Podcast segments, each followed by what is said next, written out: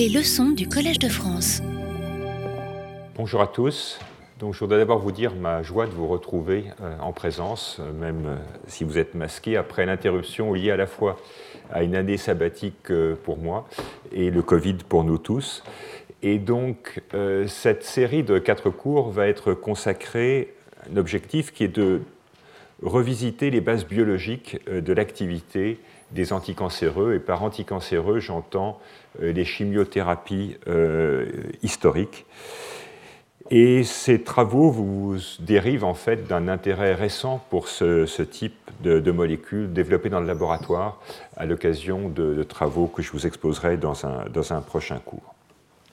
Et donc en fait, quand on prend l'historique des cours, hein, nous avions débuté euh, par un cours d'introduction sur le cancer, ensuite un cours consacré au rapport entre euh, le contrôle de l'expression des gènes, ce qu'on appelle le contrôle de la transcription et la transformation cellulaire. L'année suivante, nous avions détaillé un aspect plus particulier de ce contrôle transcriptionnel, celui euh, qui est assuré par les récepteurs nucléaires et, les récepteurs hormonaux. Euh, puis nous avions continué avec les liens entre transcription et différenciation cellulaire, avec toute la problématique des gènes maîtres de la différenciation qui sont des cibles de, translocation, en particulier dans les leucémies. Et puis nous étions passés ensuite aux aspects thérapeutiques, euh, revisiter la thérapeutique par différenciation. Et puis euh, en 2019, les liens entre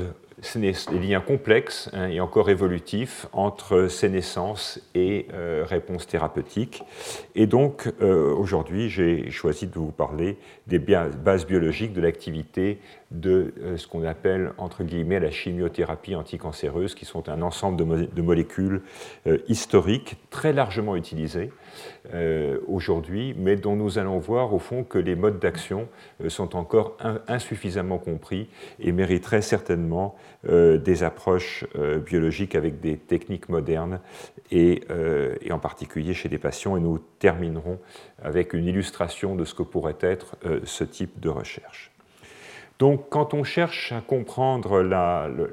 fonction de la chimiothérapie, eh on va sur Internet et la première chose qu'on trouve, c'est le site de, Cancer Research UK, hein, qui est l'équivalent de, de, l'INCA en Angleterre, qui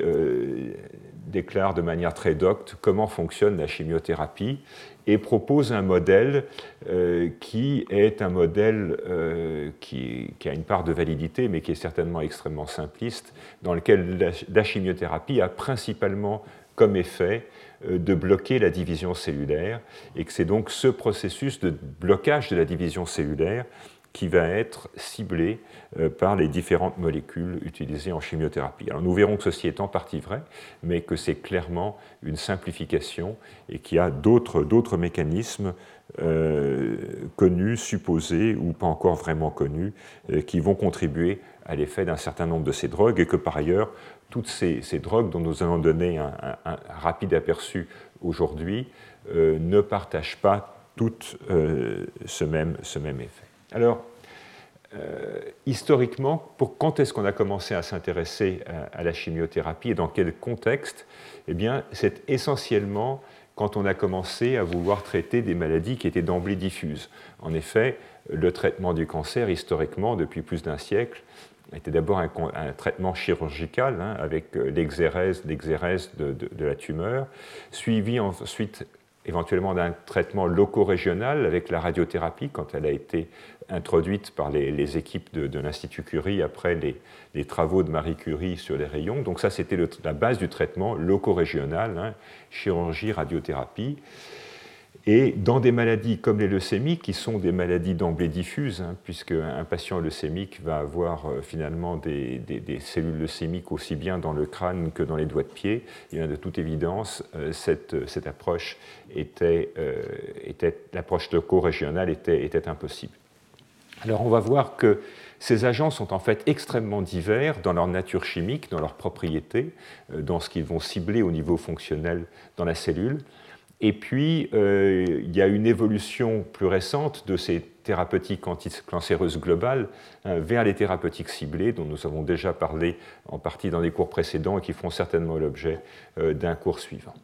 Alors ce que je voudrais souligner dès cette diapositive d'introduction, c'est qu'il y a encore finalement pas mal d'inconnus sur le mode d'action euh, inconnus sur le mode d'action qui viennent en particulier du fait euh, que les systèmes, biologiques cellulaires euh, pour étudier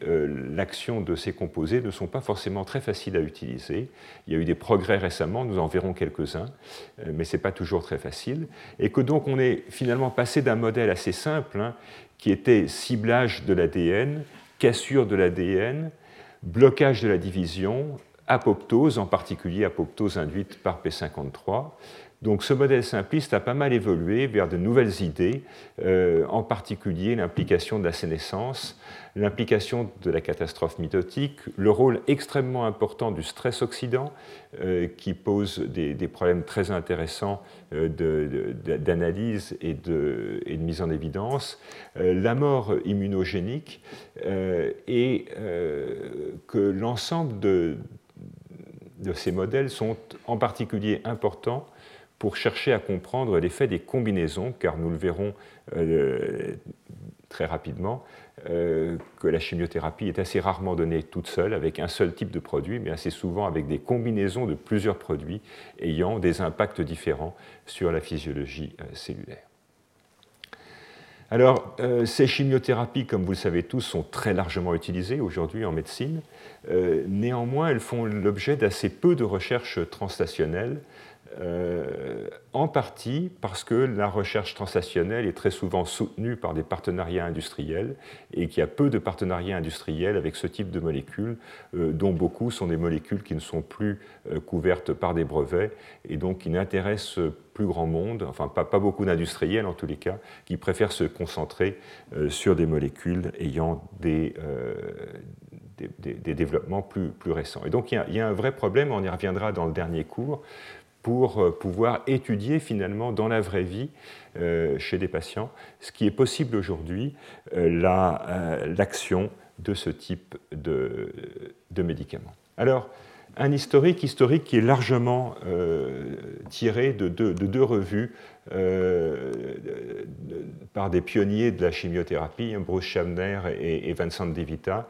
euh, qui, sont, qui, qui, ont une quinzaine d'années, mais les choses n'ont pas tellement changé euh, parce que c'est évidemment des articles historiques et qui font un point extrêmement intéressant sur la manière dont ces découvertes se sont réellement faites, les, changements de paradigme qu'il y a pu avoir tout au long de, l'histoire du développement de ces médicaments et qui, ces deux publications donc, ont, servi en partie de base au cours euh, que j'ai préparé pour vous aujourd'hui. Donc une, une frise historique d'abord, euh, pour placer tout ça dans un contexte de temps. Euh, le début des traitements, le début des traitements euh, du, cancer sur des modèles animaux de cancer, on y reviendra, euh, était avec des dérivés de, l'arsenic, hein, une chose qui évidemment est particulièrement chère à mon laboratoire, qui travaille sur le, mode d'action de l'arsenic dans une autre, circonstance. Et donc, les travaux en particulier de, de, Paul Ehrlich avaient cherché à utiliser l'arsenic pas seulement pour les maladies infectieuses, ce qui, est, assez, connu, mais également euh, pour les, maladies cancéreuses. Il avait eu un peu plus de succès avec les maladies euh, infectieuses euh, qu'avec le cancer. Un peu plus tard, on commence euh, à, passer à des systèmes de tumeurs transplantables, et ça, c'est évidemment un énorme, progrès, parce que historiquement, les premiers modèles euh, de, cancer étaient des modèles de tumeurs spontanées chez des souris, et qui nécessitaient donc, pour avoir à intenter euh, un nombre suffisant de souris porteuses de tumeurs, une énorme infrastructure, d'énormes colonies pour euh, le jour où on veut faire une expérience, avoir les, les, 20 souris qui étaient nécessaires pour pouvoir faire euh, une expérience ayant un sens. Et donc certains instituts, un peu plus tard dans, l'histoire, avaient des colonies de plusieurs millions de, souris, de, manière à pouvoir, intenter, avoir les, quelques, les quelques dizaines ou les quelques centaines de tumeurs dont ils avaient besoin pour faire ces expériences de sensibilité thérapeutique. Et donc, les premiers modèles de tumeurs transplantables, évidemment, rendaient les choses beaucoup plus simples, parce qu'on pouvait passer euh, la tumeur d'une souris à une autre, et on pouvait donc créer assez facilement des cohortes d'animaux qui étaient porteurs de la même maladie, euh, à peu près au même stade de développement, et donc commencer à pouvoir faire des études euh, précliniques. Alors, on continue à bouger avec le, développement de nouveaux modèles de cancer, en particulier avec des modèles qui étaient induits par des virus. Et en fait, la première, le premier grand, euh, première grande découverte, euh, c'est pendant la guerre, à la suite d'un accident finalement, un accident, enfin, d'un dommage de guerre dont je vous donnerai quelques détails plus tard, le développement de, des moutardes azotées, hein, dérivées du gaz moutarde, dans les lymphomes, et qui vont pour la première fois montrer que l'on peut, avec un produit chimique donné, qui est un produit chimique euh, hyper réactif, on va voir tout à l'heure exactement ce que c'est, obtenir une fonte tumorale. Et on peut voir la tumeur disparaître euh, très rapidement, malheureusement de manière transitoire, en réponse à euh, l'administration d'un produit chimique. Et donc ça, c'était évidemment une énorme découverte, parce qu'à côté des approches locales et loco-régionales, ça suggérait qu'il pouvait y avoir une attaque du cancer, ici des lymphomes, euh, par des, produits chimiques. Alors, après, les choses s'accélèrent. Il va y avoir un certain nombre de produits, euh, on va les détailler, euh, des dérivés de la vitamine B9 qu'on appelait les antifolates, et, puis des analogues des bases constitutives de, l'ADN, comme les thiopurines, le 5-fluorouracile, qui vont commencer à apparaître qui là sont le résultat en fait d'un travail de recherche, un travail euh, qui était éclairé par la structure des nucléotides, en cherchant des dérivés de nucléotides qui allaient être capables de bloquer euh, la synthèse d'ADN. Et puis il commence à y avoir les premiers succès. Et le premier succès, c'est l'utilisation d'un dérivé, d'un antifolate, donc antifolate qui avait été découvert, voyez, dans, les années, à la fin des années 40, et euh, dans une forme extrêmement rare de tumeur qu'on appelle le choriocarcinome, eh bien, ces antifolates vont être capables d'induire des guérisons. Et ça, c'était évidemment une révolution parce que ça établissait le bien fondé de cette approche chimique du cancer et de dire qu'à part, le part le bistouri et à part les rayons, il y avait des moyens de combattre le cancer avec des produits chimiques. Peu de temps après, euh, à travers des grands efforts de criblage, et en particulier de criblage de substances naturelles, euh, sur lesquelles on reviendra, un certain nombre d'antibiotiques antitumoraux, donc des produits de fermentation, des produits qui venaient euh, de cultures de bactéries, euh, vont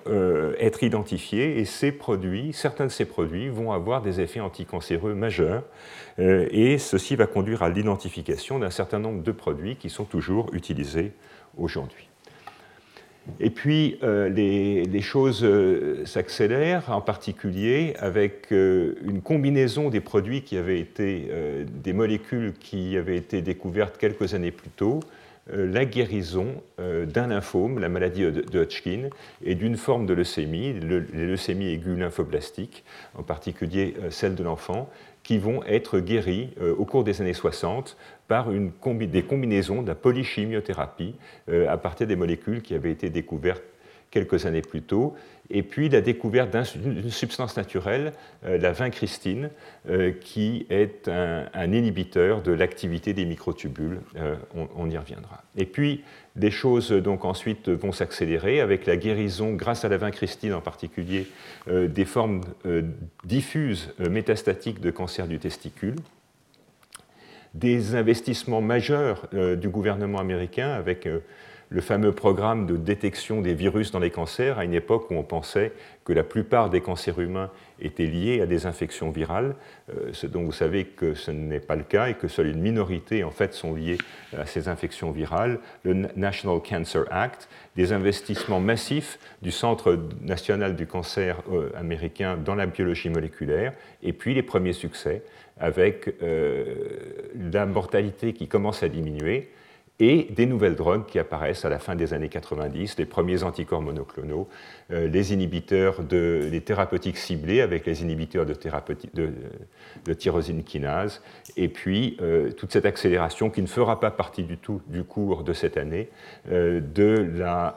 des thérapeutiques anticancéreuses avec le résultat qui, à la fin, est une mortalité par cancer euh, qui finit par diminuer de manière extrêmement sensible. Alors, cette chimiothérapie anticancéreuse, c'était évidemment une, révolution, une révolution conceptuelle, euh, car pendant une centaine d'années, les seules approches étaient, encore une fois, la chirurgie et la radiothérapie, avec ses actions loco-régionales. Mais dans des maladies comme les leucémies ou comme les lymphomes, qui sont des maladies diffuses, encore une fois, seule cette option chimique était possible. Et c'est donc dans ces maladies qui, par ailleurs, sont caractérisées le plus souvent par des taux de croissance extrêmement rapides, que les premiers, euh, traitements et les premiers succès, euh, ont, été, euh, ont été obtenus. Alors cette idée, comme souvent en médecine, hein, cette idée d'un traitement par voie générale avait été extrêmement mal acceptée et ceux d'entre vous qui euh, êtes intéressés peuvent lire ces deux revues euh, qui sont pleines d'anecdotes euh, de, ces pionniers de la chimiothérapie rappelant comment on appelait leur service clinique la boucherie ou la, zone des poisons ou le, coin, des, des foutraques. Enfin, il y a toute une série d'adjectifs plus, ou moins, plus ou moins élogieux hein, sur les, les gens qui avaient entrepris d'essayer de soigner ce cancer, les cancers, par une voie générale. Et puis au niveau biologique, et c'est ça qui, va nous intéresser dans ce cours, euh, ça avait une implication extrêmement forte. Et cette implication extrêmement forte, c'est qu'il existe des différences intrinsèques entre cellules normales et cellules cancéreuses qui vont faire que la cellule cancéreuse va être plus sensible euh, à ce produit chimique que ne le seront les cellules normales. Alors, euh, J'insiste sur le fait qu'à vrai dire, euh, sauf dans, la majorité des cas, euh, ces, facteurs de sensibilisation biologique euh, ne sont pas très bien connus, et quand ils sont connus, ils sont d'amplitude assez modeste, et donc je crois qu'on peut dire aujourd'hui que les bases biologiques de cette sensibilité très forte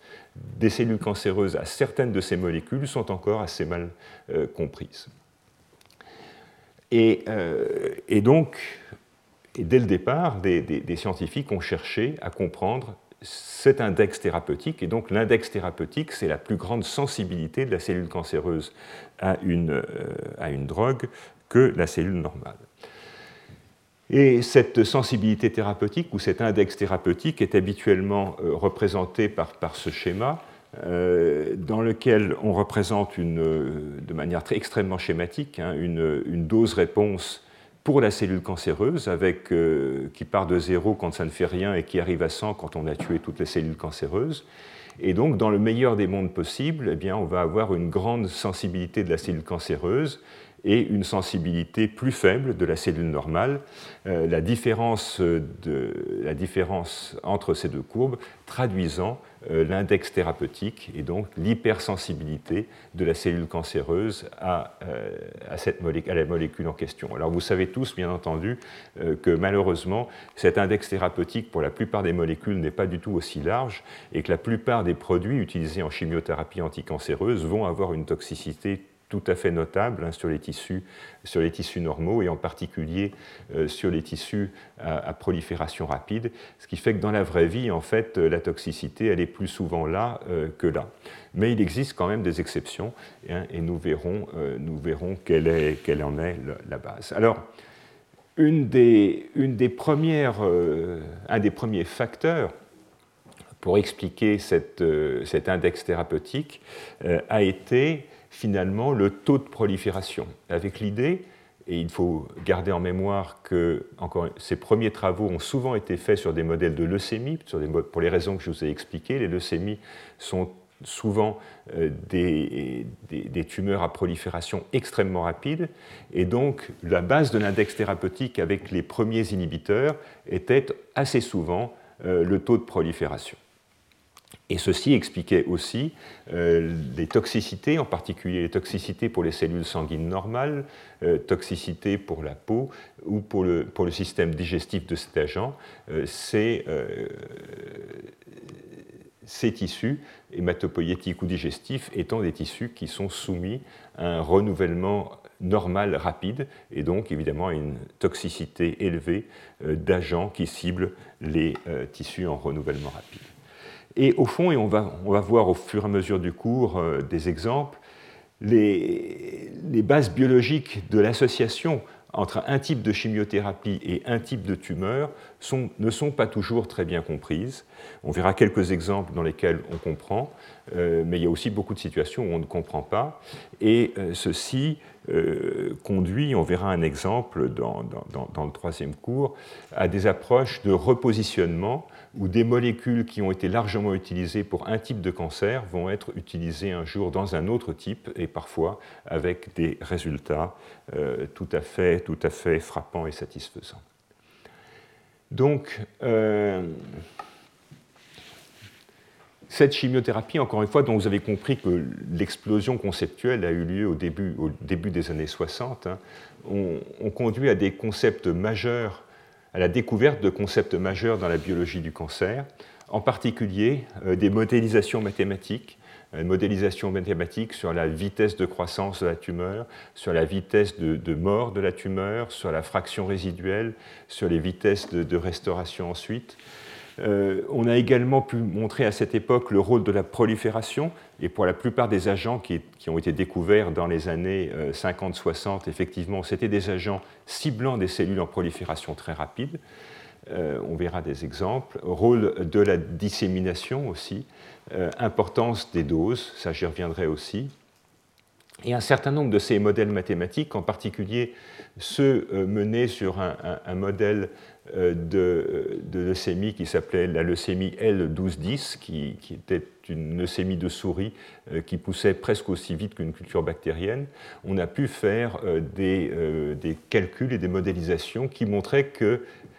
dans ce modèle-là, il fallait tuer la dernière cellule pour guérir et qu'une seule cellule était capable de, réinitier la leucémie, modèles qui ont été aujourd'hui revisités avec le concept de cellules souches cancéreuses ou de cellules souches leucémiques qui représentent cette fraction,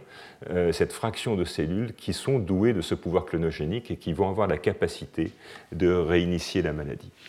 Et euh, le fait que la masse tumorale est très importante a donné lieu à la fameuse classification euh, TNM, hein, T pour tumeur, N pour node, c'est-à-dire ganglion, M pour métastase, qui a été pendant très longtemps un moyen clinique de juger euh, de l'extension de la gravité, de la dissémination d'une tumeur. évidemment, la taille de la tumeur devient un facteur extrêmement important, sachant qu'il faut tuer la dernière cellule et, que donc, si une tumeur est dix fois plus grosse, il va être dix fois plus difficile de tuer la dernière cellule pour obtenir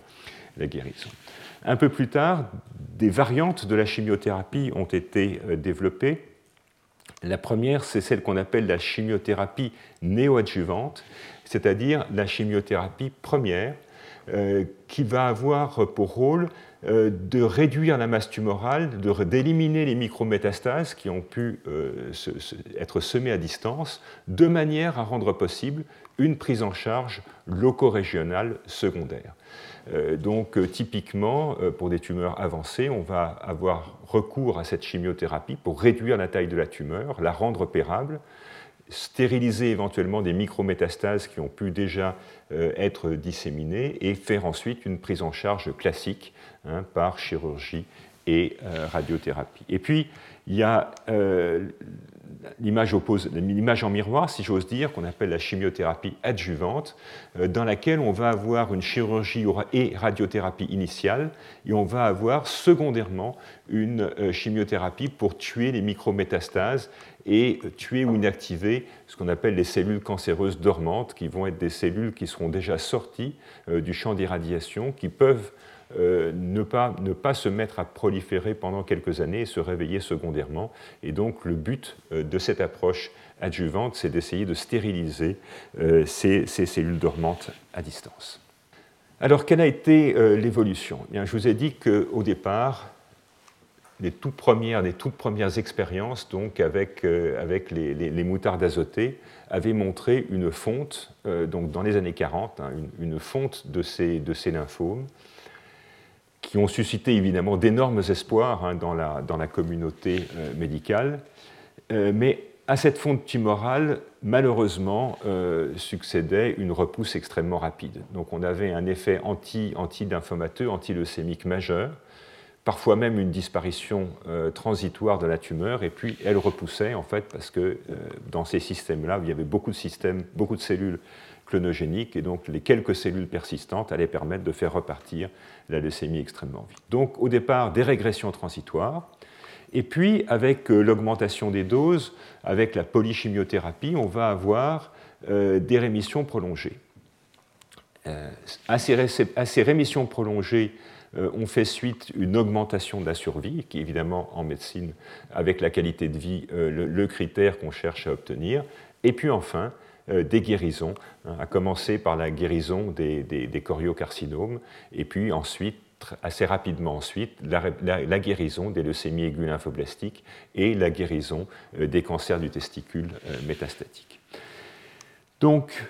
comment est-ce qu'on est arrivé à ces guérisons? Eh bien, on est arrivé avec ces guérisons essentiellement par des combinaisons, et c'est ce qu'on a appelé la polychimiothérapie avec un parallélisme avec les infections bactériennes, et, vous savez bien sûr que des infections euh, bactériennes sévères, euh, comme par exemple la tuberculose, vont être euh, soignées avec des, combinaisons d'antibiotiques différents, de manière à éliminer les sources de résistance. Et bien là, exactement avec le même raisonnement, on va mettre en route ces polychimiothérapies au départ de manière complètement empirique, hein, essentiellement en associant les différents produits qui étaient disponibles sur le marché euh, pour réaliser ces premières polychimiothérapies euh, qui, qui ont permis donc des rémissions durables et des guérisons à partir de la fin des années 50. Encore une fois, j'insiste sur le fait que ces combinaisons avaient été établies euh, par opportunité euh, et non pas par mécanisme. C'est-à-dire que ce n'est pas parce qu'on avait un raisonnement, c'est parce qu'on avait simplement un certain nombre de molécules et qu'on s'est dit qu'en les combinant, ça irait mieux euh, que de les avoir isolées. Alors, au fil des ans, toujours dans ces années 50-60, on va avoir des apparitions de plusieurs classes de produits. D'abord, les produits qu'on appelle alkylants, qui sont des réactifs chimiques simples, capables de transférer des molécules la molécule euh, dérivée du médicament hein, sur une très grande variété de macromolécules biologiques, avec les deux, grands, les deux, grands, euh, les deux grandes classes hein, que sont le cyclophosphamide, le cisplatide. On va en parler. Ensuite, une deuxième classe qui sont les antimétabolites. Et donc les antimétabolites, ce sont des médicaments qui là vont cibler assez spécifiquement euh, la biochimie de synthèse des nucléotides, c'est-à-dire la biochimie de fabrication de ces briques de base qui vont, par polymérisation, créer la molécule euh, d'ADN. Euh, ah, donc, dans les exemples, on va voir le méthotrexate, les mercatopurines. Ensuite, les poisons du fuseau mitotique, c'est-à-dire des, molécules naturelles, complexes, euh, par opposition aux précédentes, euh, qui vont être capables de bloquer les microtubules qui sont donc les grands, euh, les grands, vecteurs de mouvement et de transport des molécules à l'intérieur de la cellule. Et donc, de manière assez paradoxale, en fait, on a deux molécules, la vincristine et le taxol, qui ont des effets opposés. Hein. L'un dépolymérise des microtubules, l'autre bloque la forme polymérisée des microtubules, mais tous les deux vont avoir un effet euh, anticancéreux. On va ensuite avoir des intercalants de l'ADN, qui sont des espèces chimiques qui vont être capables euh, de rentrer entre les paires de base de l'ADN, on verra une illustration, et puis des inhibiteurs d'une classe d'enzymes extrêmement importante qu'on appelle les topoisomérases, qui vont en fait être des enzymes qui vont défaire les nœuds de la molécule d'ADN, hein, qui vont permettre euh, de, séparer des brins d'ADN l'un de l'autre. Et puis plus tard, euh, et on n'en parlera pas dans ce cours, l'apparition des anti-hormones, des anticorps, et puis des thérapeutiques euh, ciblées. Alors j'insiste encore une fois sur le fait qu'il s'agit souvent euh, de découvertes empiriques, car il n'y avait pas de bon système de criblage prédictif de la valeur de ces produits dans les maladies humaines, que ce soit d'ailleurs pour les agents ou pour les combinaisons. Et vous verrez que ce sera un thème récurrent de ce cours, c'est qu'au fond, aujourd'hui, on n'a pas encore de bons ou de très bons systèmes euh, de prédiction euh, de l'efficacité euh, de ces, de ces médicaments, ce qui pose des problèmes pour des choses aussi simples que de juger de la dose optimale, et je vous présenterai des exemples à travers lesquels, sur des, des, cohortes de patients, on a pu réaliser de grands progrès simplement en changeant la dose, ou des combinaisons, encore une fois, combinaisons qui au départ étaient fournies par l'opportunité et dont on cherche maintenant à faire des combinaisons rationnelles fondées sur des mécanismes. Alors, encore une fois, au départ, grande emphase portée sur les maladies hématopoïétiques, hein, qui étaient des maladies très graves, à progression extrêmement rapide, pour lesquelles il n'y avait pas d'autres opportunités thérapeutiques. Mais de manière assez intéressante, et sous la pression du Congrès américain, euh, qui était évidemment euh, constitué d'hommes euh, qui étaient assez préoccupés, vu leur âge, par leur prostate, il y a eu une pression politique extrêmement importante pour se tourner vers d'autres types de tumeurs, et en pratique, en particulier tumeur de prostate euh, et puis ensuite euh, tumeur du sein. Donc, commençons euh, par les alkylants. Alors, les alkylants, de manière intéressante, toute cette recherche commence par, par, une opération de guerre. une opération de guerre dans le port italien de Bari. L'armée américaine avait stocké des provisions de gaz de combat euh, se disant que si les Allemands les utilisaient, il serait bien d'avoir des provisions pour pouvoir répondre en face. Et donc il y avait des provisions importantes euh, de gaz moutarde qui étaient stockées euh, dans ce port, qui se pensait à l'abri des bombardements allemands. Et ces bombardements, en fait, ont eu lieu et ont libéré dans ce port des quantités extrêmement importantes de gaz, de gaz moutarde sur des soldats alliés qui ont été autopsiés, et quand on les a autopsiés après leur mort, on s'est aperçu en fait euh, qu'il y avait un effet majeur sur la moelle osseuse et les cellules sanguines, suggérant donc que euh, ce, gaz moutarde pouvait avoir euh, des effets sur ce type de cellules. Et c'est à partir de cette observation, dont vous voyez que, c'est finalement un fait de guerre que l'on a découvert les premières molécules. Donc voilà la, structure du, euh, de la moutarde azotée. Vous voyez que c'est une molécule extrêmement simple. Euh, et cette molécule extrêmement simple, lorsqu'elle va être injectée euh, chez des patients, va induire des rémissions transitoires chez un patient porteur de lymphome. Et c'est ça qui a vraiment lancé, comme je vous le disais, ce concept de chimiothérapie, avec, vous voyez, des molécules qui sont extrêmement simples et qui, au fond, avaient été faites pour tout à fait autre chose. Euh, puisque c'était des, glaces de combat. Alors, il est important de savoir que ces études ont débouché sur des produits qui sont encore très largement utilisés de nos jours, hein, qui sont euh, les alkylants, font partie euh, du, du, traitement classique d'un certain nombre de cancers. Alors, face à une molécule évidemment aussi simple, se pose immédiatement la question de savoir quelles sont les cibles moléculaires. Est-ce qu'on peut imaginer des mécanismes spécifiques qui vont sous-tendre l'effet de, de ces molécules Eh bien, la première cible qui a été étudiée, c'est la molécule d'ADN elle-même. En effet, il a été euh, montré que par des, réactions chimiques que je ne vais pas vous, décrire, euh, euh, cette, molécule extrêmement réactive va cibler en fait cet atome d'azote sur la, molécule de guanine. Et avec chacun des deux bras étant capable de cibler euh, une molécule de guanine, on va créer sur la molécule d'ADN des ponts interchaînes, et donc on va souder les deux chaînes de la molécule euh, d'ADN, euh, induisant donc un dégât sur cette molécule d'ADN qui est un dégât extrêmement sévère. Puisque un tel dégât, s'il n'est pas réparé par les mécanismes de, réparation de ce type d'aduit interchaîne, va empêcher complètement la réplication, puisque comme, vous le savez, la réplication de l'ADN commence par la séparation des deux chaînes, chaînes qui ne sont normalement liées que par des ponts hydrogènes et jamais par des liaisons covalentes. Et donc toute liaison covalente entre les deux chaînes implique euh, l'existence d'un mécanisme de réparation. Alors ça, ça paraissait très simple, euh, ça paraissait d'ailleurs... Euh, un peu suspect qu'une molécule aussi, simple, aussi réactive, finalement, ne cible que, euh, l'ADN. Et effectivement, ça ne cible. D'abord, ça va cibler l'ADN de plusieurs manières, et puis ça ne cible pas que l'ADN, comme on va le voir. Donc, l'exemple classique est représenté ici. Hein, c'est un lien entre les deux chaînes différentes. Euh, donc conduisant à cette soudure hein, des, deux brins d'ADN, mais il y a également des euh, liens possibles de deux bases à l'intérieur de la même chaîne, hein, ce qu'on va appeler des liaisons, intra, un cross-link intra-chaîne. Il peut y avoir une, liaison unique, et puis il peut y avoir également une liaison entre une base de l'ADN et puis une protéine. Vous savez que l'ADN est entouré euh, de,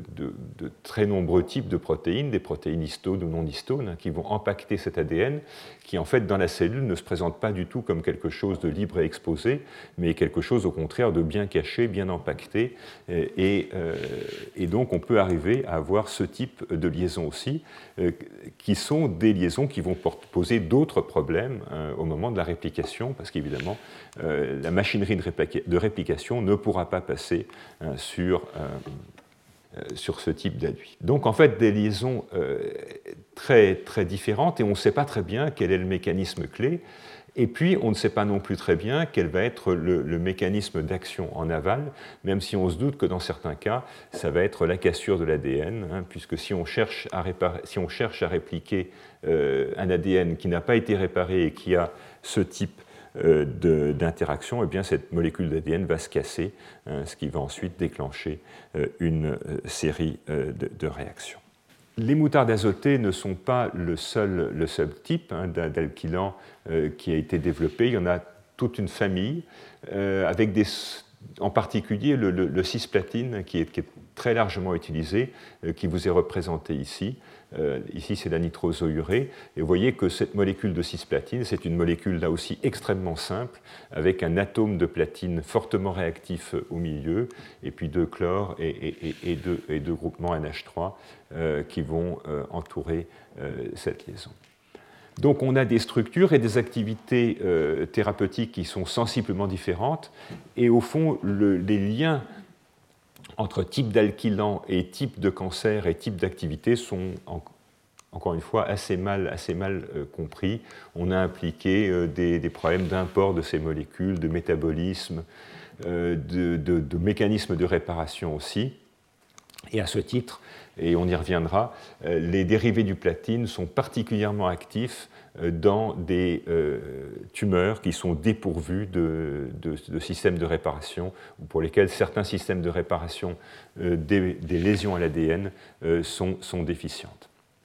Alors, ces molécules sont considérées comme étant relativement indépendantes du cycle cellulaire, c'est-à-dire qu'elles vont cibler, au fond, aussi bien euh, des cellules qui sont euh, éventuellement transitoirement quiescentes que des cellules qui sont euh, en division rapide. Et se pose bien sûr le problème du fondement de l'index thérapeutique. Encore une fois, on ne comprend pas très bien pourquoi ce genre de molécules qui vont finalement un peu souder tout ce qu'il y a dans la cellule seraient plus spécifiquement toxiques pour des cellules cancéreuses que pour des cellules normales. Euh, posant le problème de savoir si la cible est seulement l'ADN. Il est clair qu'une partie des cibles sont les ADN, mais il y en a probablement d'autres. Et donc, euh, j'ai pris un schéma provenant d'une revue récente euh, écrite sur la question, disant qu'au fond, eh bien, la cible, ce n'est pas seulement l'ADN. Et quand, par exemple, avec du cisplatine, on mesure euh, quelle, est la fraction euh, des atomes de platine qui sont ciblés à la molécule d'ADN, eh bien on arrive à la conclusion que seuls 10% des atomes de platine sont liés à l'ADN, ce qui veut dire que 90% de l'alkylation a eu lieu sur d'autres molécules euh, que la molécule d'ADN. Et parmi ceux-là, on peut décrire hein, des protéines des protéines avec euh, des fonctions thiol en particulier euh, qui sont extrêmement sensibles aux attaques euh, nucléophiles de, du cisplatine. On peut également mentionner l'ARN, les poules de nucléotides non encore intégrées dans l'ADN, dans les différentes espèces d'ARN, également la mitochondrie, mitochondrie qui, d'une part, a son propre ADN, qui peut être ciblé par ces alkylants, et qui a également d'autres protéines extrêmement réactives, et en particulier des, protéines athioles, euh, qui pourraient être très bien ciblées euh, par, le cisplatine, et éventuellement également des composants lipidiques de, de, la membrane. Donc tout ceci fait que cette alkylation est globale, elle est extrêmement toxique pour les cellules cancéreuses, mais on ne sait pas au fond qu'est-ce qui est le plus important. Alors un certain nombre de travaux sur lesquels on, reviendra disent que les, des molécules comme les thiols cellulaires ou le glutathion, qui, est, une molécule qui a deux, deux fonctions thiol et qui est un, régulateur essentiel du stress oxydant à l'intérieur de la cellule, sont également des cibles importantes qui vont moduler la sensibilité aux cisplatines. Euh, il y a des liens entre le métabolisme euh, de la cellule et la cisplatine qui ont également été décrits. Et euh, des études récentes ont suggéré également qu'il pouvait y avoir un ciblage non pas seulement de l'ADN présent à l'intérieur du noyau, mais également un ciblage de l'ADN présent à l'intérieur de la mitochondrie, et que ceci pourrait être à l'origine de la plus grande sensibilité euh, de ces cellules euh,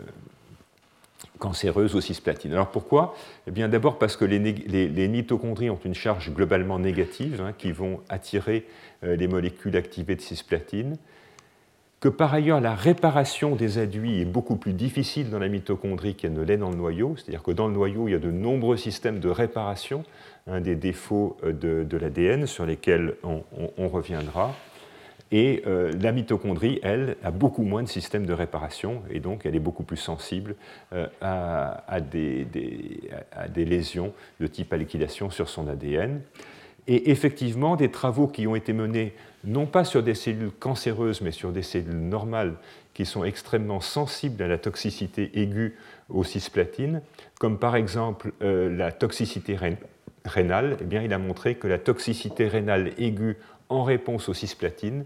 euh, était modulée euh, par des anomalies de la fonction mitochondriale, suggérant donc que pour ces cellules normales, encore une fois, euh, le, statut de la mitochondrie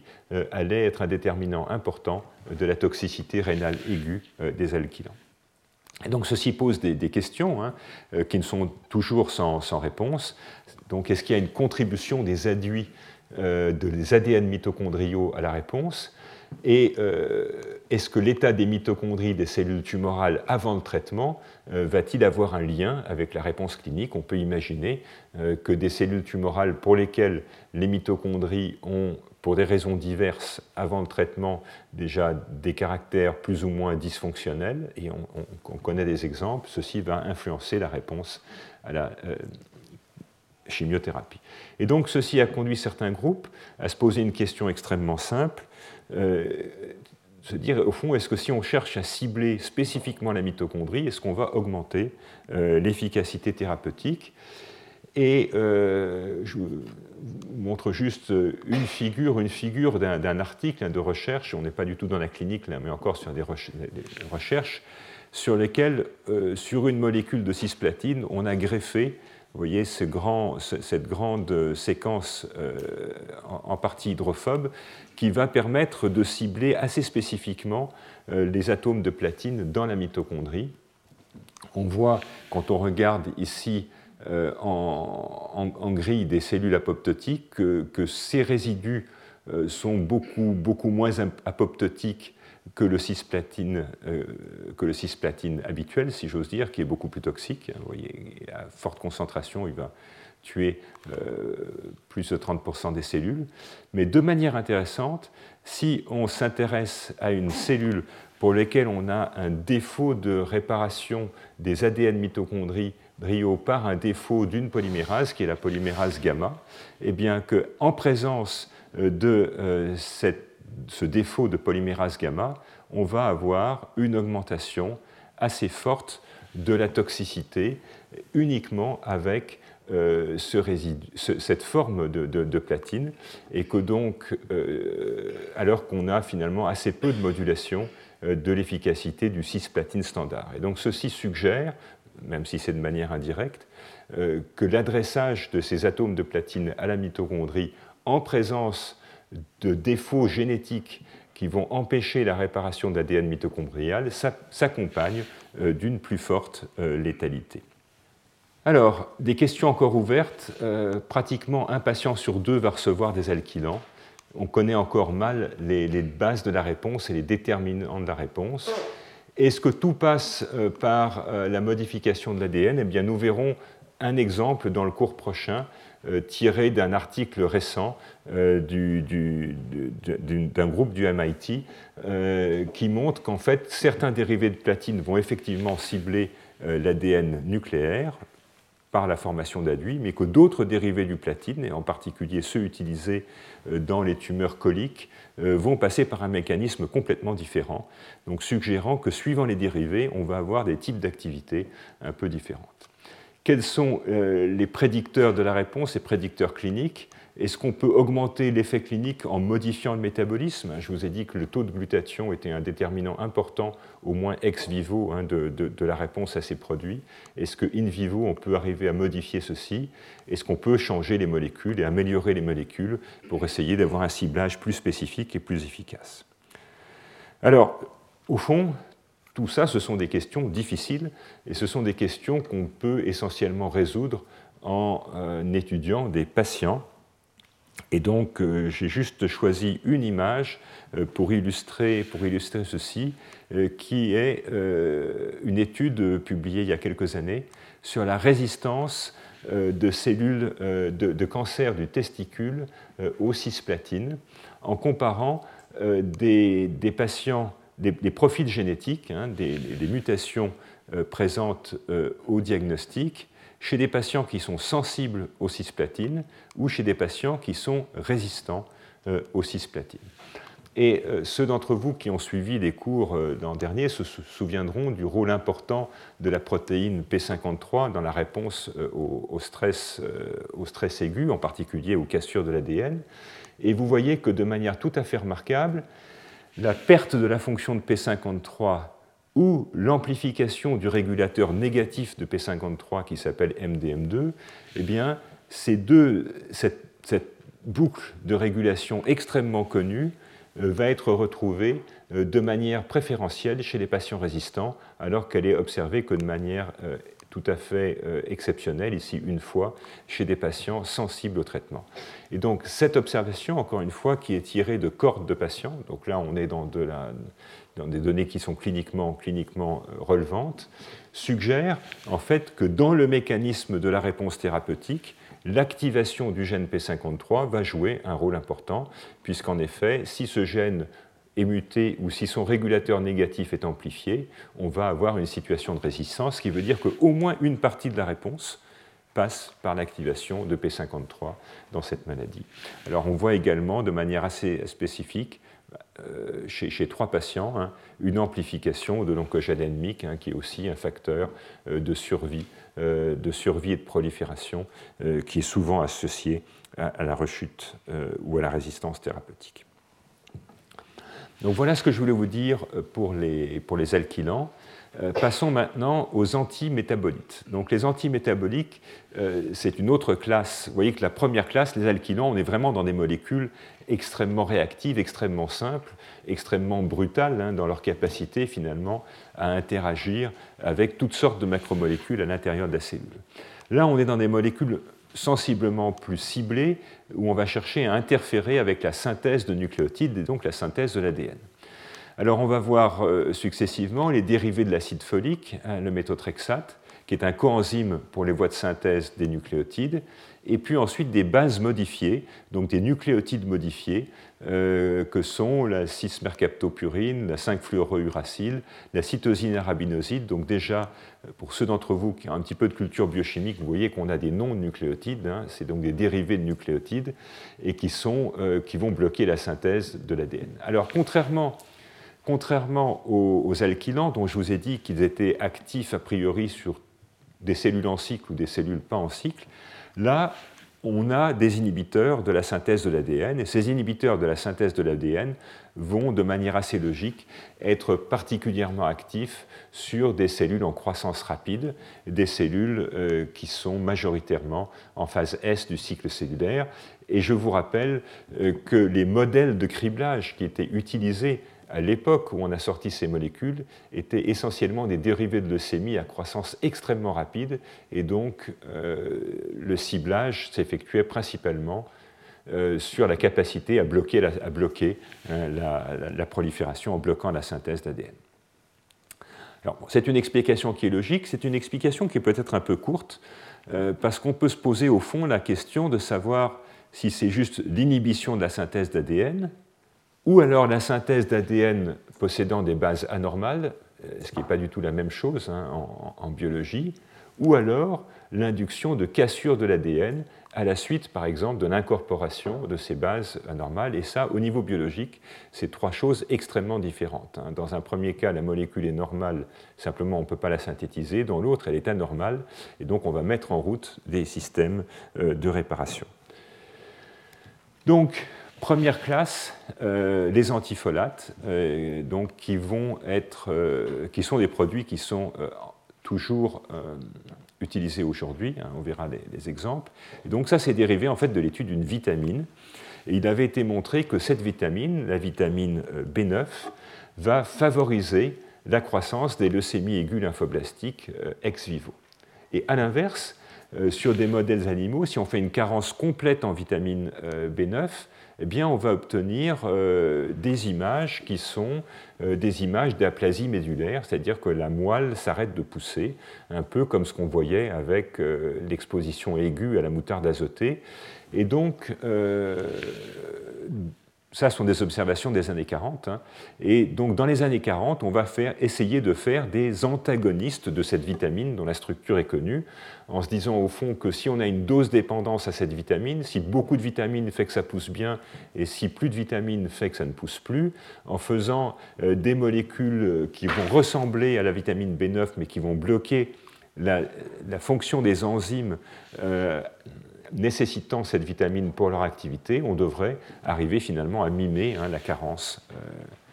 en vitamine B9. Et ceci est capable d'induire euh, des euh, rémissions chez des, sur des modèles ou chez des patients de leucémie aiguë lymphoblastique. Et en fait, ça cible toutes les divisions rapides. Et comme je vous l'ai dit tout à l'heure, ça a été le premier exemple hein, de guérison par la chimiothérapie avec la guérison des choriocarcinomes. C'est également utile dans d'autres types d'indications et en particulier après la chirurgie euh, des ostéosarcomes. Alors, un petit peu de chimie. Euh, l'acide folique, donc cette vitamine B9, euh, c'est un coenzyme de plusieurs méthyltransférases, donc il va être impliqué dans d'assez nombreuses chaînes métaboliques dans lesquelles des enzymes vont chercher à transférer des groupements méthyl. et en fait, il y a plusieurs types d'antifolates. il y a certes des anticancéreux, dont on va parler aujourd'hui, mais dans ces inhibiteurs, il y a également des antibiotiques, des antiparasitaires ou des immunosuppresseurs. Donc vous voyez que cette vitamine est utile dans toute une série de, contextes. Et dans le cas du traitement du cancer, comme on va le voir dans la diapositive suivante, la, la cible, c'est une enzyme qui est bien connue, qui s'appelle la dihydrofolate réductase, ou DHFR. Et cette enzyme est indispensable à la synthèse de nucléotides. Elle va donc conduire à une impossibilité à synthétiser de l'ADN ou de l'ARN simplement par manque euh, de, des briques euh, d'origine que sont les nucléotides. Alors voilà la, structure de la, structure de, la, vitamine et voici euh, la structure de l'inhibiteur compétitif et vous voyez qu'il va être caractérisé à la fois par la présence d'un groupement NH2 ici et, d'un groupement méthyle au milieu. donc une structure, un squelette qui ressemble beaucoup à l'acide folique mais des modifications sur des positions clés qui vont en faire un antagoniste. Alors, on ne va pas rentrer dans les, détails. Hein. Euh, voici le folate qui arrive sous forme de vitamine. Il est transformé en dihydrofolate, puis en tétrahydrofolate par cette enzyme clé qui est la DHFR. Et ce tétrahydrofolate va permettre euh, de réaliser des boucles hein, de, transfert et en particulier va être indispensable à la synthèse euh, de, de, thymidine euh, monophosphate par une enzyme qui s'appelle la thymidine synthase, euh, qui est une enzyme qui est également ciblée par un autre antimétabolite que j'ai mentionné, qui est le 5-fluorouracile. Donc on trouve, une convergence finalement entre l'inhibition de cette enzyme par le méthotrexate et l'inhibition d'une des cibles d'aval, euh, qui est la thymidylate synthase, tout ceci empêchant la synthèse euh, de, de, thymidine et donc la synthèse euh, d'ADN. Alors vous voyez par ailleurs que cette, cette, enzyme DHFR et ce, cette forme active du coenzyme, hein, la tétrahydrofolate, euh, va être aussi impliqué dans toutes sortes d'autres opérations métaboliques, et en particulier dans la production de glutathion, euh, de cystéine, enzymes, enzymes et résidus absolument essentiels au contrôle du stress oxydant. Hein, il est donc possible qu'une partie des effets euh, de, du méthotrexate passe par l'inhibition hein, de, de, ce peptide essentiel au contrôle euh, du stress oxydant. Alors comment est-ce qu'on est arrivé à savoir que c'est vraiment la DHFR qui est la cible? Eh bien là encore, en étudiant des patients, et en particulier en étudiant des patients résistants, et euh, des études qui se sont euh,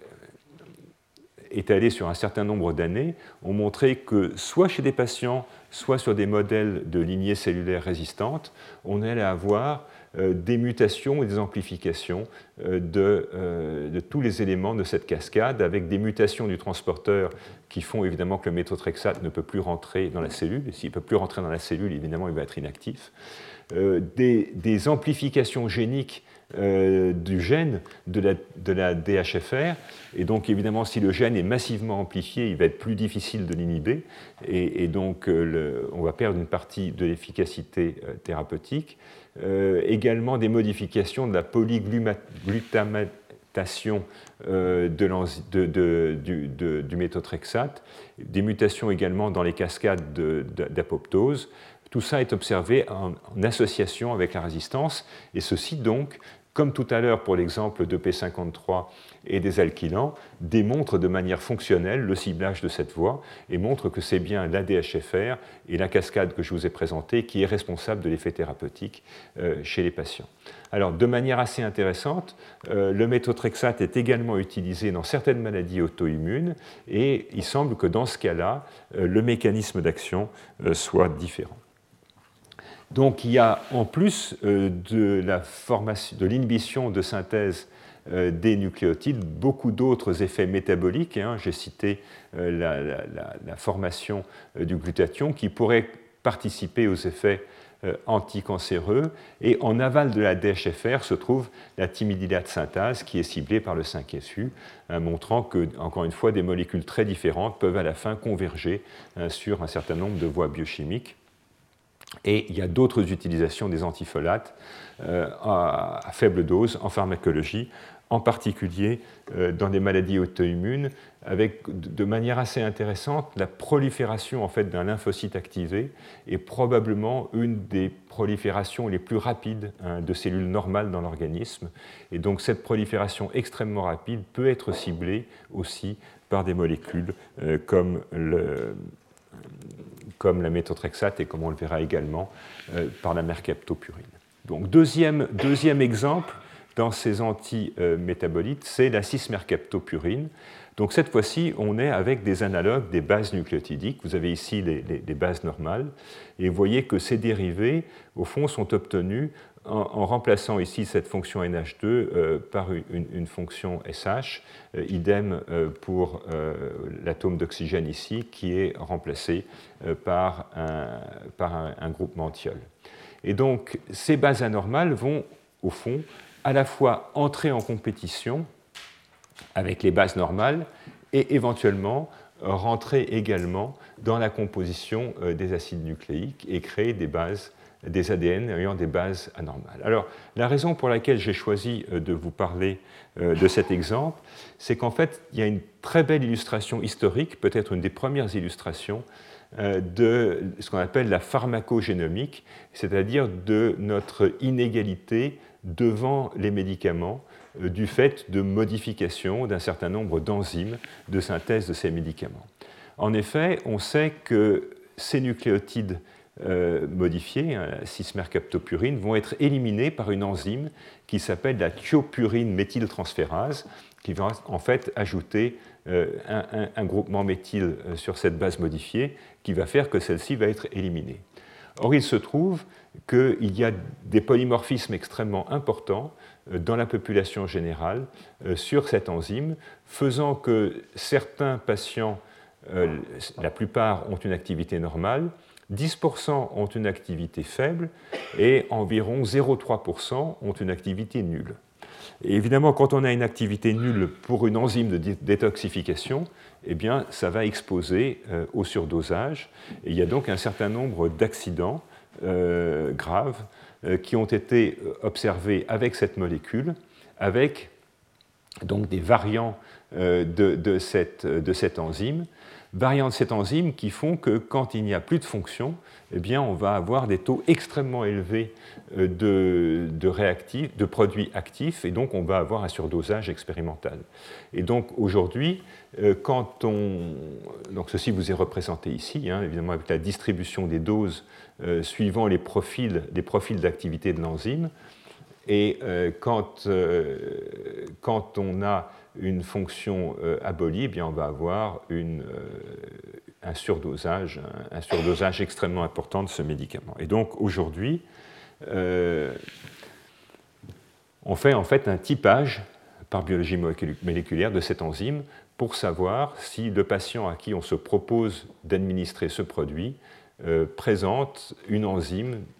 active, peu active ou inactive, et de manière à ajuster les doses, puisque à ce moment-là, il est évidemment très simple de diminuer considérablement la dose, de manière à se trouver dans les bonnes concentrations euh, thérapeutiques. Donc historiquement, en fait,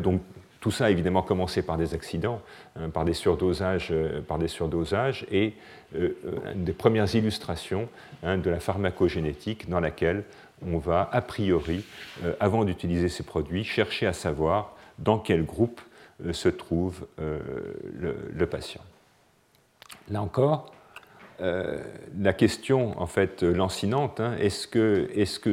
l'efficacité thérapeutique est liée à un blocage de la synthèse ou à la création d'un ADN anormal? Qu'est-ce qui conditionne euh, la, réponse thérapeutique. Et comme le méthotrexate, en fait, ce cis-mercaptopurine peut aussi être utilisé euh, comme inhibiteur, immunosuppresseur dans des maladies auto-immunes, encore une fois, pour euh, bloquer la prolifération de clones lymphocytaires qui, après stimulation, est l'une des plus rapides du corps. Alors, je vais passer maintenant à un deuxième volet très différent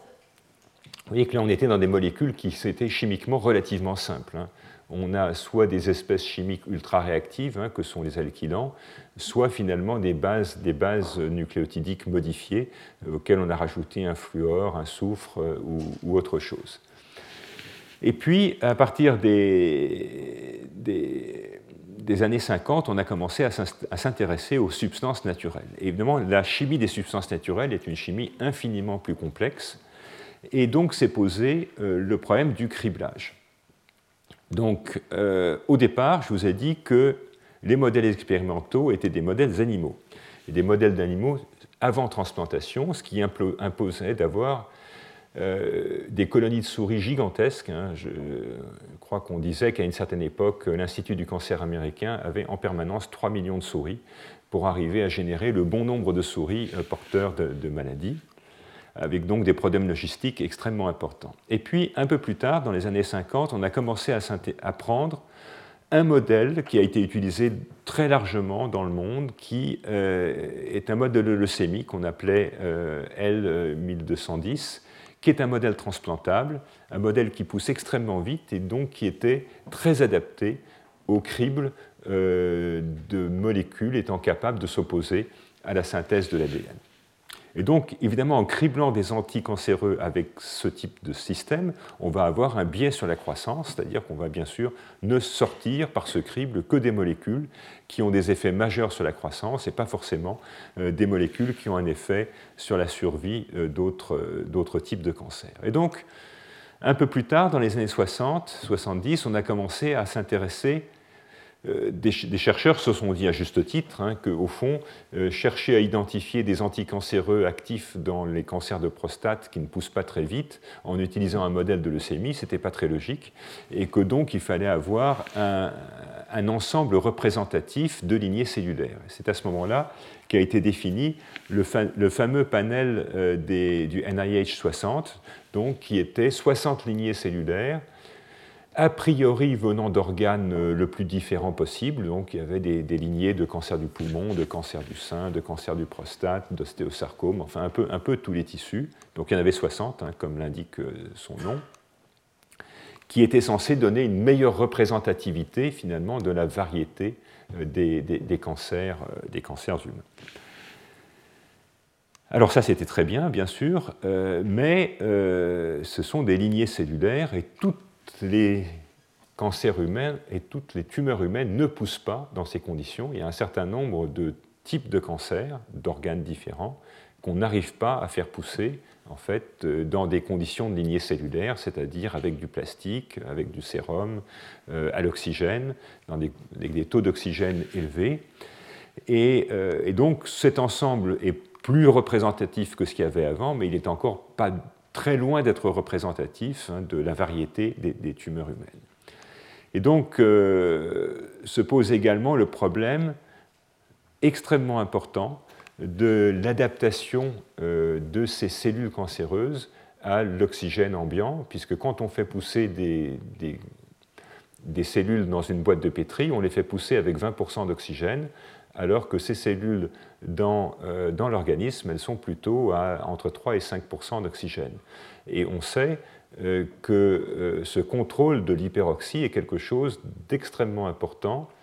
et que par ailleurs un certain nombre de chimiothérapies agissent justement en créant du stress oxydant. Et donc d'avoir du stress oxydant à 20% d'oxygène, ce n'est pas du tout la même chose que d'avoir du stress oxydant à 3% d'oxygène.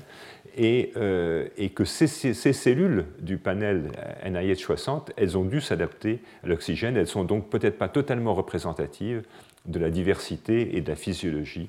hein, des, euh, des cellules euh, cancéreuses humaines. Et puis se pose la question du lien hein, entre, entre ces effets des drogues sur ces lignées et les réponses cliniques chez l'homme. Est-ce que c'est la même chose? Et la réponse est, au fond, on n'est pas, pas persuadé. Et donc, secondairement, et plus récemment, on est passé à des systèmes de xénogreffes, euh, c'est-à-dire de greffes soit de lignées cellulaires,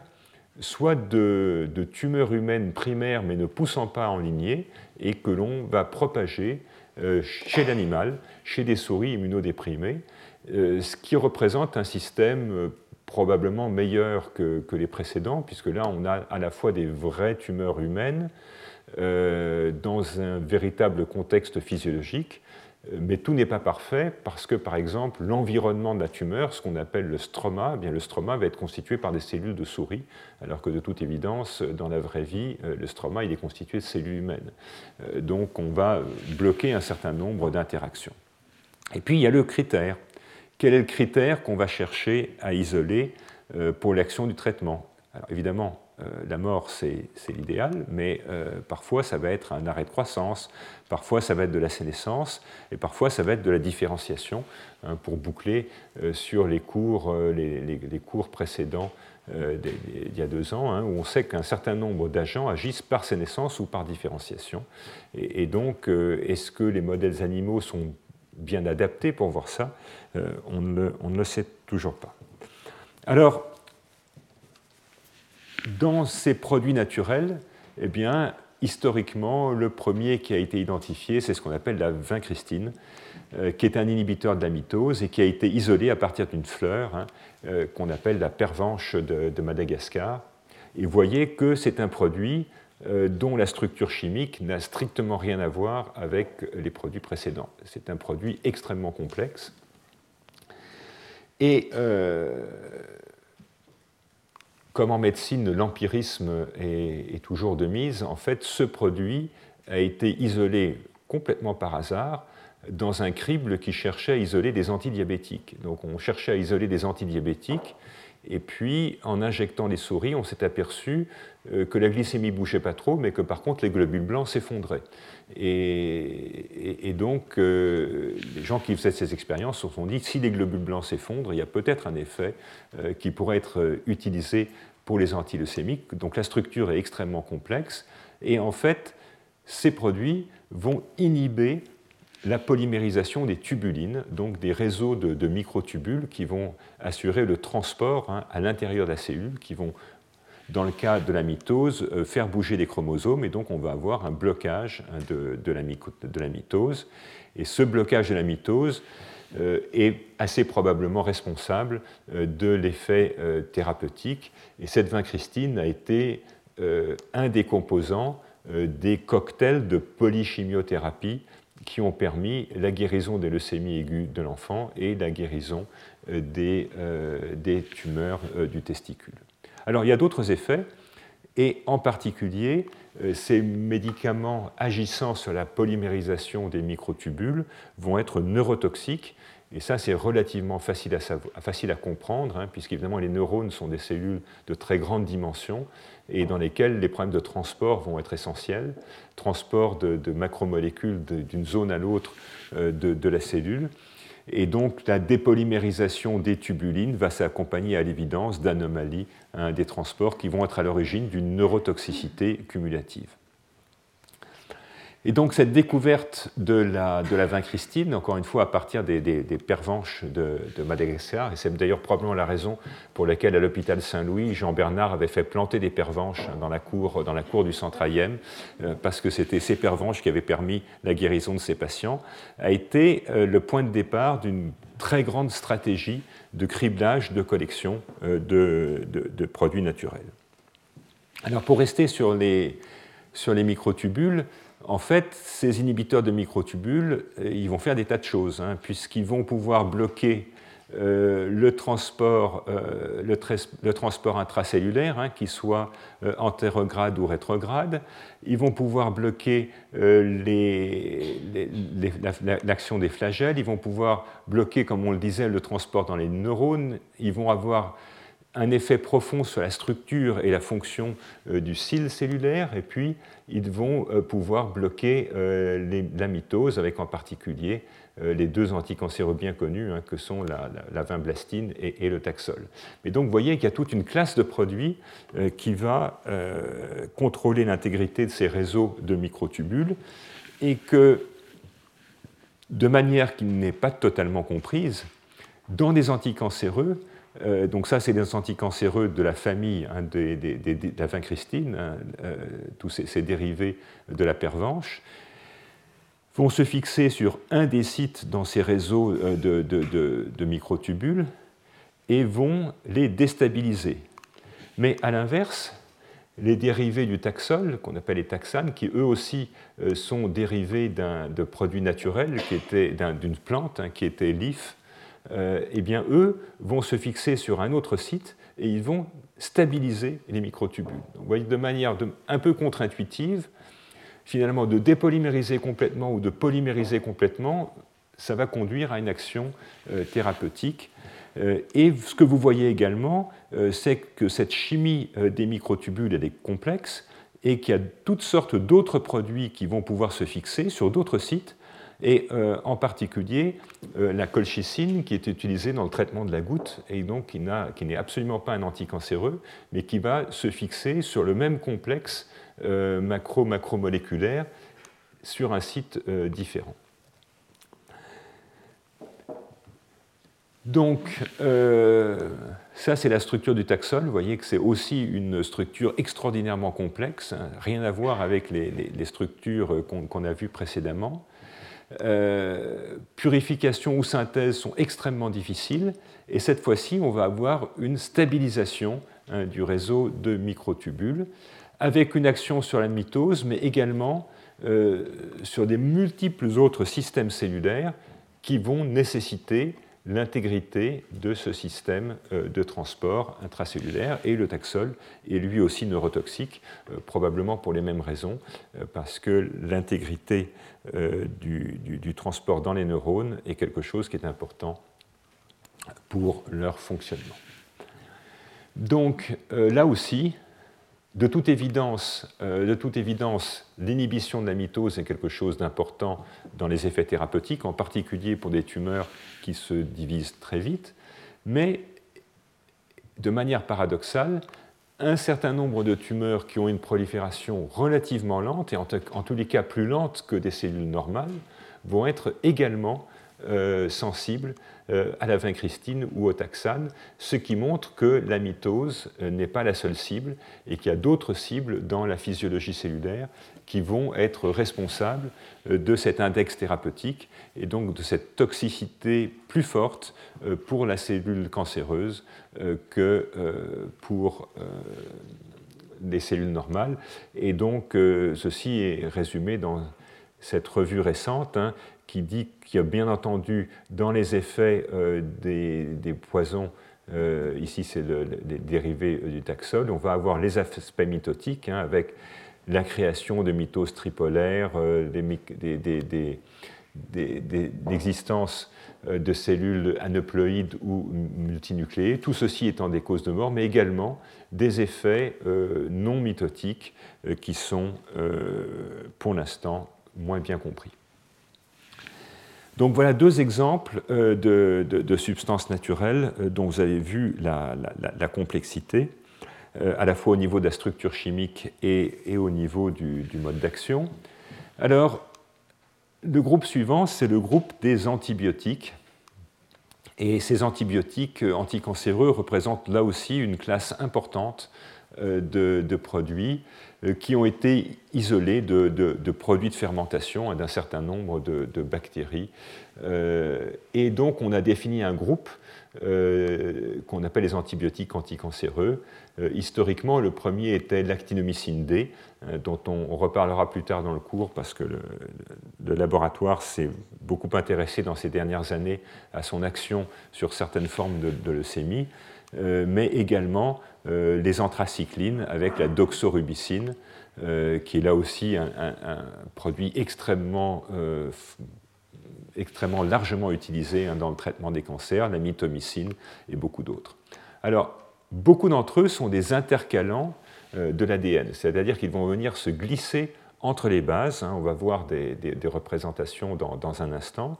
et en se glissant entre les bases, ils vont modifier la chimie de l'ADN, ils vont modifier la topologie. Euh, dans certains cas, il va, même exister des modifications covalentes entre euh, ces produits et la molécule d'ADN. Et euh, un certain nombre d'entre eux, mais pas tous, vont également être des inhibiteurs de topoisomérase, qui sont des enzymes qui vont permettre de de réduire les nœuds qui peuvent exister hein, dans cette immense molécule qu'est la molécule d'ADN. Quand elle se réplique, elle va finir par faire des nœuds. Donc il y a des enzymes spécialisées qui vont être capables hein, de faire passer un brin par-dessus l'autre. On va voir des exemples. Et donc un certain nombre, et en particulier la doxorubicine, euh, sont des inhibiteurs de topoisomérase. Et quand on inhibe les topoisomérases, eh bien on sait qu'on va induire des cassures. Et avec ces cassures d'ADN, euh, comme dans le cas du cisplatine, on va induire l'activation de P53 et l'activation de cascades apoptotiques. Donc c'est un très vaste domaine. Et comme toujours avec, ces substances naturelles, ces substances naturelles ont souvent des modes d'action multiples, euh, et, donc on ne comprend encore pas toujours exactement euh, ce qui va se passer. Alors commençons par l'actinomycine D, historiquement hein, le premier, euh, donc, euh, qui est une molécule peut-être d'une complexité intermédiaire hein, avec, entre les substances naturelles que l'on a vues précédemment et puis les, alkylants, avec un ensemble de cycles. Et ces ensembles de cycles, donc avec des, cycles assez largement hydrophobes, vont avoir la capacité de venir se glisser entre les bases euh, de, la molécule d'ADN. Et puis, euh, on a deux, euh, peptides circulaires, peptides circulaires qui, vont être, qui sont représentés ici en rouge et qui vont s'ancrer hein, à la périphérie de, cette, de cette, molécule d'ADN. Donc,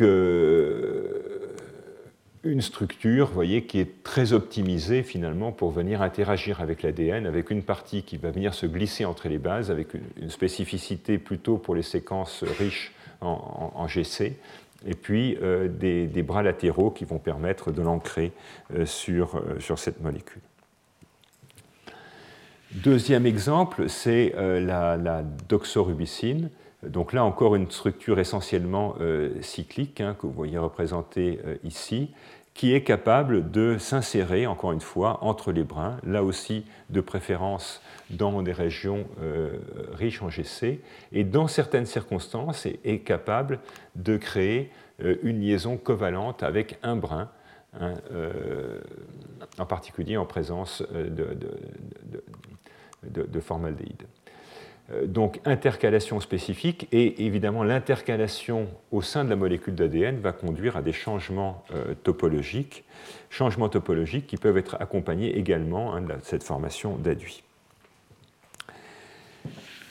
Et les effets biologiques de cette molécule de doxorubicine qui, euh, est le chef de file des anthracyclines, hein, qui est un groupe de molécules extrêmement largement utilisé dans le traitement de nombreux cancers, eh bien, au fond, la doxorubicine fait des tas de choses. Elle fait des tas de choses. Hein. On a vu qu'elle allait avoir des effets d'intercalants, et ces effets d'intercalants vont modifier la torsion euh, de, la molécule d'ADN. Vous savez que l'ADN est comme un ressort, et donc euh, d'intercaler, d'intercaler des espèces chimiques dans ce ressort va changer sa torsion, va changer son orientation, ça va conduire à des modifications euh, de la présence des nucléosomes. Et puis également un effet sur cette enzyme, la topoisomérase 2, qui va être empoisonnée. Et cet empoisonnement de la topoisomérase 2 va conduire, euh, au moment de la réplication, à des cassures, euh, cassures euh, qui vont être à l'origine, cassures double brin, qui vont être à l'origine de la mort cellulaire.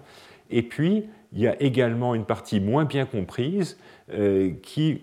fait appel à la formation d'espèces réactives de l'oxygène, ce qu'on appelle des ROS, donc modification du pouvoir d'oxydoréduction intracellulaire.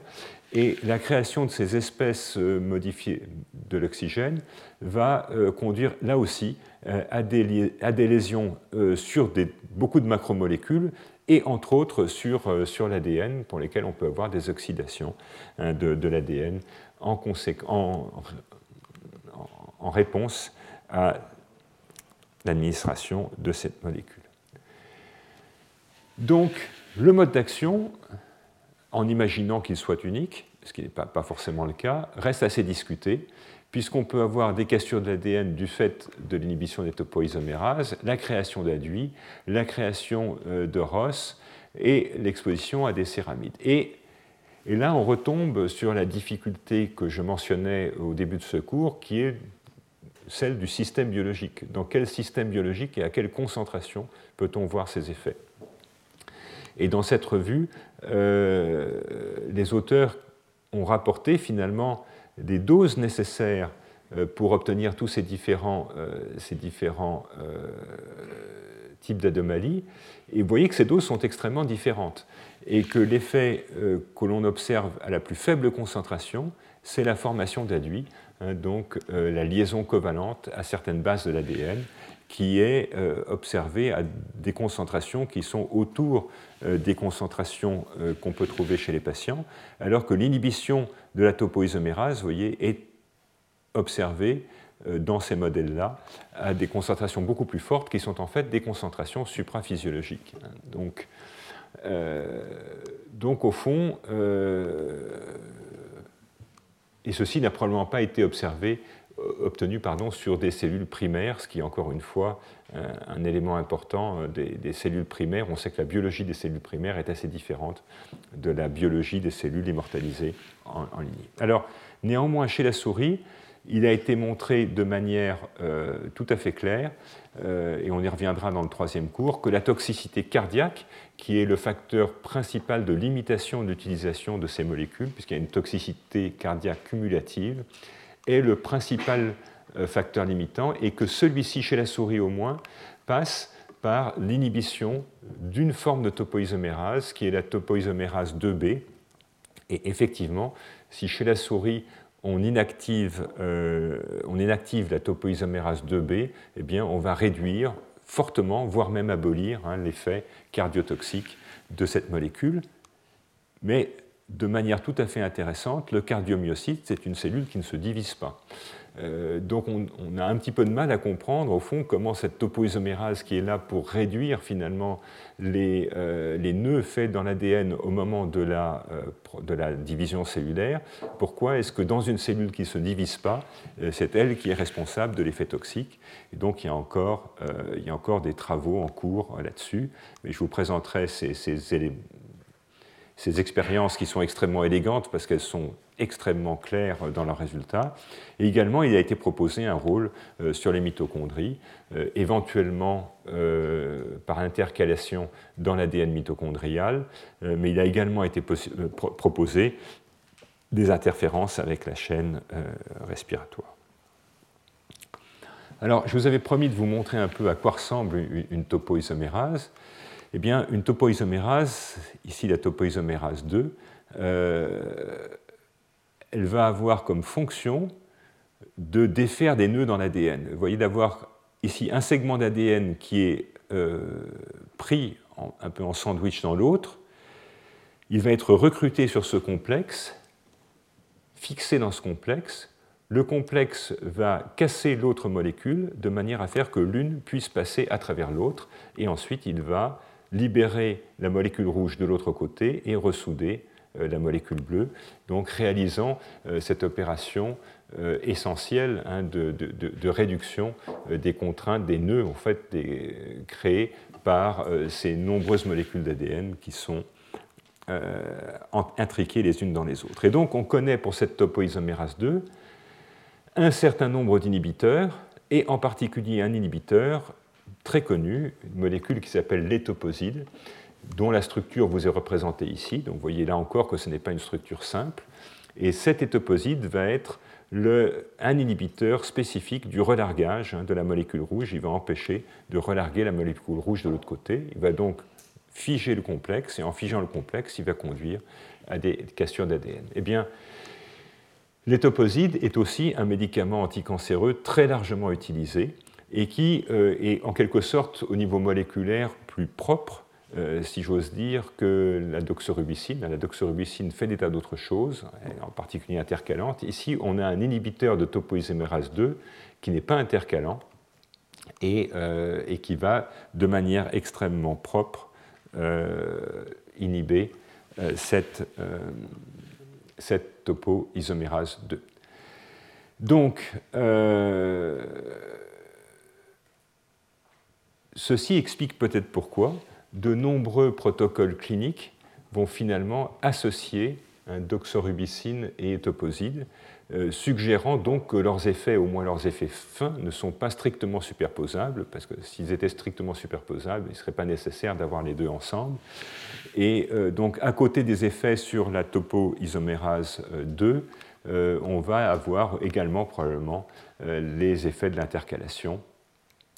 en aval de l'inhibition de cette topoisomérase 2, on va avoir bien sûr la cassure et la réparation de l'ADN, l'apoptose, mais également des modifications de la transcription, modifications épigénétiques et, stress oxydant. Dans les déterminants de la réponse, euh, on verra dans les cours suivants euh, qu'il y a une certaine influence de la capacité de la cellule cancéreuse à réparer les cassures, et on connaît un certain nombre de types de tumeurs pour lesquelles ce mécanisme de réparation des cassures est euh, en partie ou complètement déficient, et ceci va moduler la réponse à un certain nombre de ces agents. Et puis des travaux assez récents euh, de, l'équipe d'Yves Pommier ont identifié une protéine qui a l'air d'être extrêmement importante, dont le niveau d'expression est extrêmement important pour, pour conditionner la réponse à ces agents induisant euh, des cassures euh, dans, dans l'ADN. Alors, peut-être pour, euh, pour finir, ce, catalogue d'autres inhibiteurs, il y a d'autres types de topoisomérases qui là, dans le cas des topoisomérases 2 qu'on a vu tout à l'heure, on va être obligé de casser les deux brins d'ADN hein, pour pouvoir faire passer un brin d'ADN de l'autre côté. Il y a également des topoisomérases 1 pour lesquels on va avoir cassure d'un seul brin d'ADN. Et donc ceci va permettre euh, de relâcher finalement la torsion, hein, la torsion qui vient euh, du désenroulement euh, de, de cette molécule au moment de la transcription ou de la réplication. Et ces topoisomérase 1 vont faire appel à une liaison covalente de l'enzyme à, un des brins, au brin cassé. Donc le brin cassé va être lié de manière covalente à l'enzyme. On va ensuite pouvoir euh, relâcher la torsion et ensuite ressouder, euh, euh, la molécule d'ADN qui était occupée par cette enzyme topoisomérase 1. Et donc on connaît des inhibiteurs qui vous sont représentés ici en vert. Une, substance naturelle, c'est la camptotécine, qui va bloquer ce complexe et faire finalement que cet ADN reste cassé, reste ouvert et bloquer les mécanismes donc de progression des fourches de réplication, avec soit une collision entre la fourche de réplication et ce complexe protéique avec la topoisomérase 1, soit des, opérations même de retour en arrière, hein, avec des, phénomènes tout à fait aberrants hein, qui vont conduire à répliquer deux fois cette région, et ceci euh, soit va pouvoir être réparé par des mécanismes complexes mais qui commencent à être assez connus, soit conduire euh, à, la mort par activation de P53. Et donc euh, ce ciblage par la camptotécine est relativement spécifique et ceci a été démontré par l'existence de la résistance de levures pour lesquelles ce gène de la topoisomerase 1 a été inactivé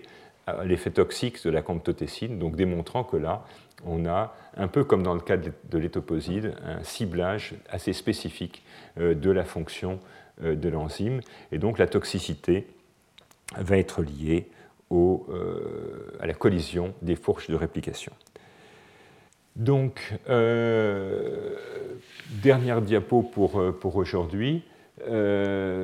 dépendance du cycle cellulaire, eh bien, elle est dépend des produits. On a vu que euh, les inhibiteurs de synthèse d'ADN vont cibler spécifiquement euh, les cellules en phase S, avec soit une diminution de la quantité de base disponible pour la synthèse, soit l'incorporation de bases anormales. Des agents qui endommagent l'ADN, comme les alkylants, eux, ne sont a priori pas cycle dépendants, et on pourrait donc imaginer qu'ils soient actifs sur un plus grand nombre de tumeurs. Euh, et en particulier qui puisse avoir une action euh, sur les cellules souches cancéreuses, les cellules clonogéniques, hein, qui sont des cellules euh, qui se divisent peu, mais qui vont permettre d'assurer le, renouvellement de la tumeur. Et le passage chez les patients reste très, très empirique, en particulier pour des, des,